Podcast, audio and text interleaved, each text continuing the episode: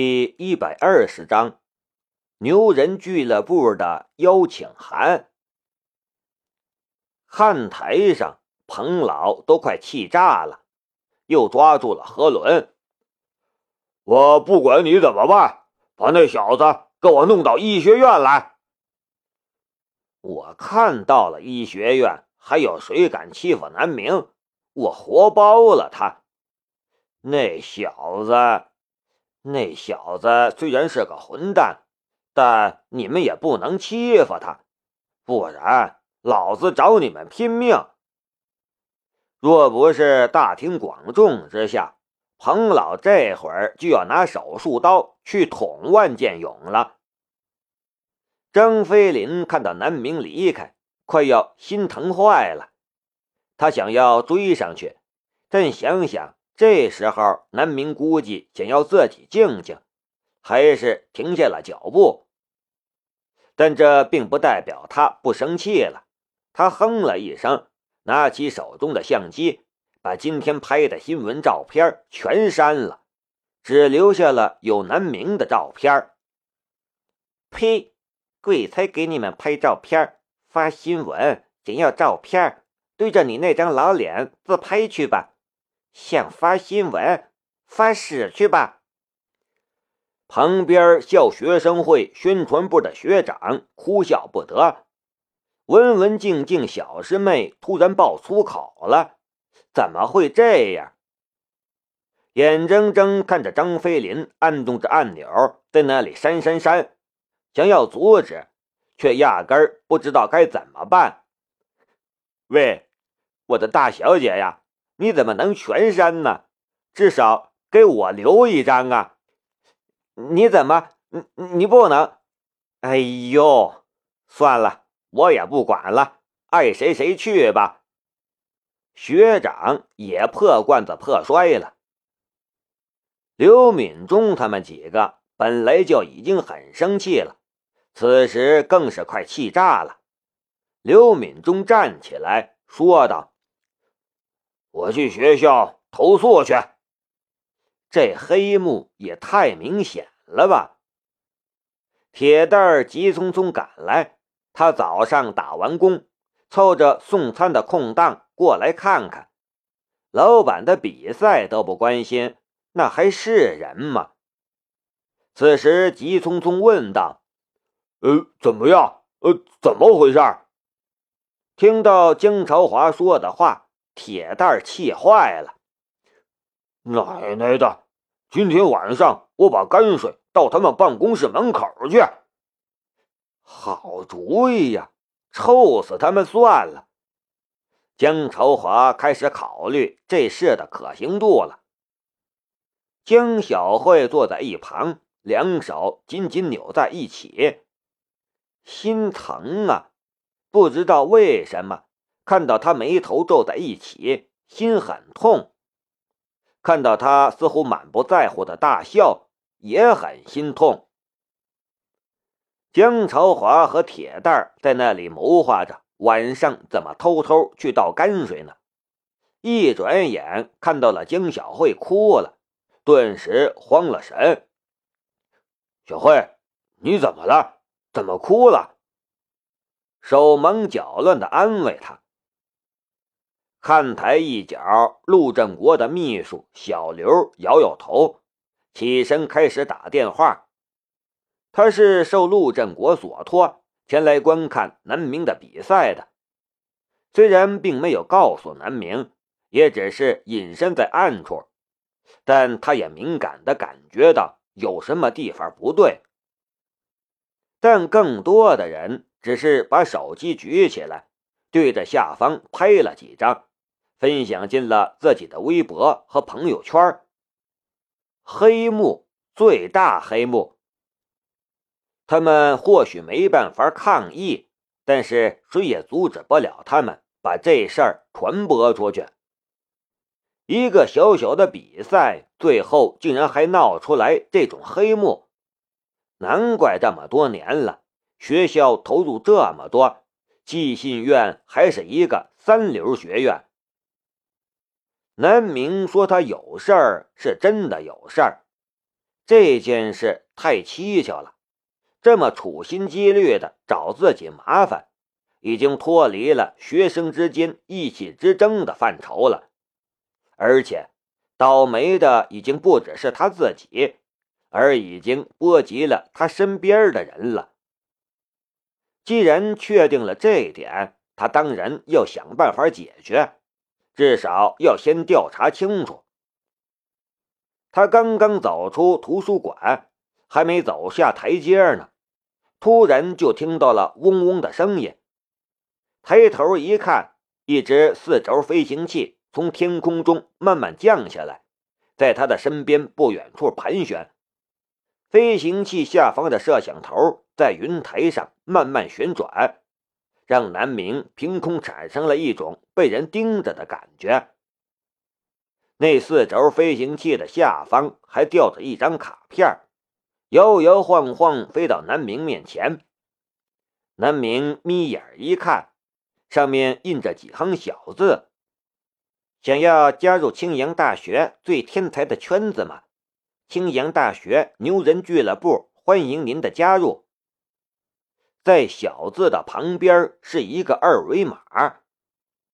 看南明拨接那张卡片。这架无人机还晃了晃，似乎在催促南明。南明伸手一把抓住了飞行器，暗地里有人低呼一声“我操”，对身边的人道：“这人靠不靠谱啊？”“估计呃不靠谱吧。”旁边的人一手加额：“你出来吧。”我知道你应该在附近，我借你的这东西做点小事儿，不然的话，我可要直接把无人机抢走了。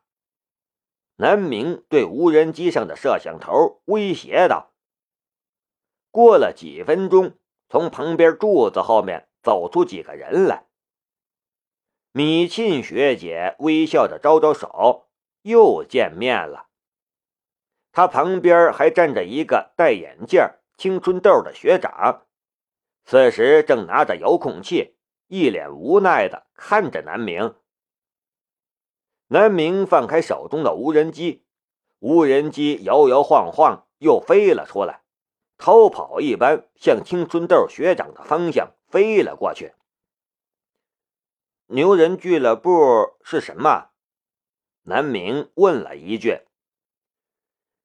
牛人俱乐部是我们青阳大学最顶级的学生所组成的团体，只有极少数才有资格加入。你就算是被邀请，也不过是见习成员，需要完成试炼。青春豆学长一脸的骄傲，深深以自己所加入的俱乐部为荣。就在青春豆学长得意洋洋的时候，南明已经伸手道。无人机借我用用，你倒是听人把话说完呢。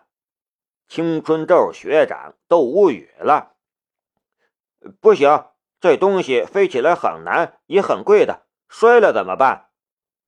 看南明直接伸手过来要拿，那青春痘学长一脸的不舍。你要干什么？这说话的语气。顿时让牛人俱乐部的逼格降低了好几个档次。不就是遥控飞机吗？谁还没玩过？南明撇嘴：“你才遥控飞机，你全家都遥控飞机，这叫无人机。”青春豆学长都快暴走了，他怎么也无法忍受南明把这高大上的科技前沿产品。和儿童玩具联系起来，四个轴的遥控飞机不还是遥控飞机？南明撇嘴，还是伸手让我玩玩。你让他试试吧。米沁学姐的男友笑道：“多谢学姐夫。”南明双手合十，表示感谢。学姐夫。这是什么称呼？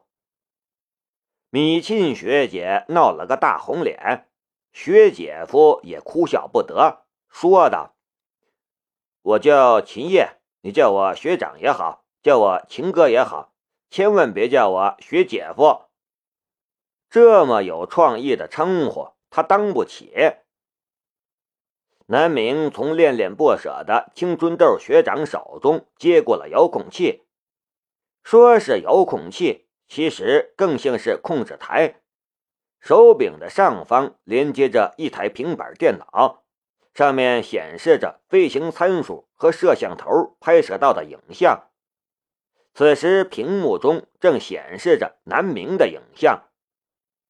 整个控制台太重了。所以有一条带子挂在脖子上。怎么样？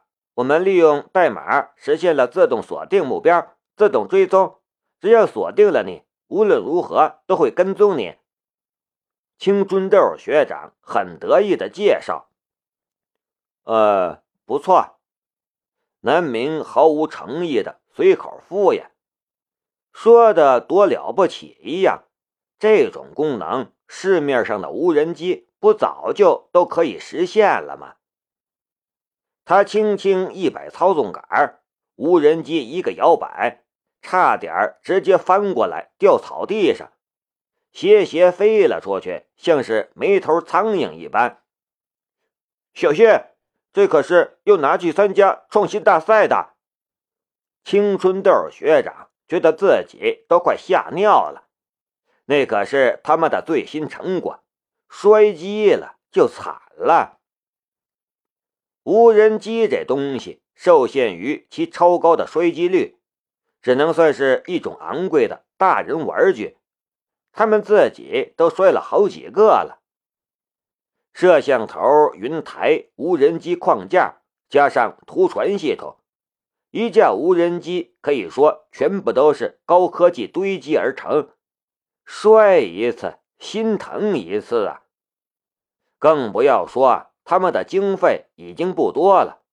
若是今天再摔了，平衡性真差。南明轻轻回摆操纵杆，小心翼翼的把无人机的机身扭转过来。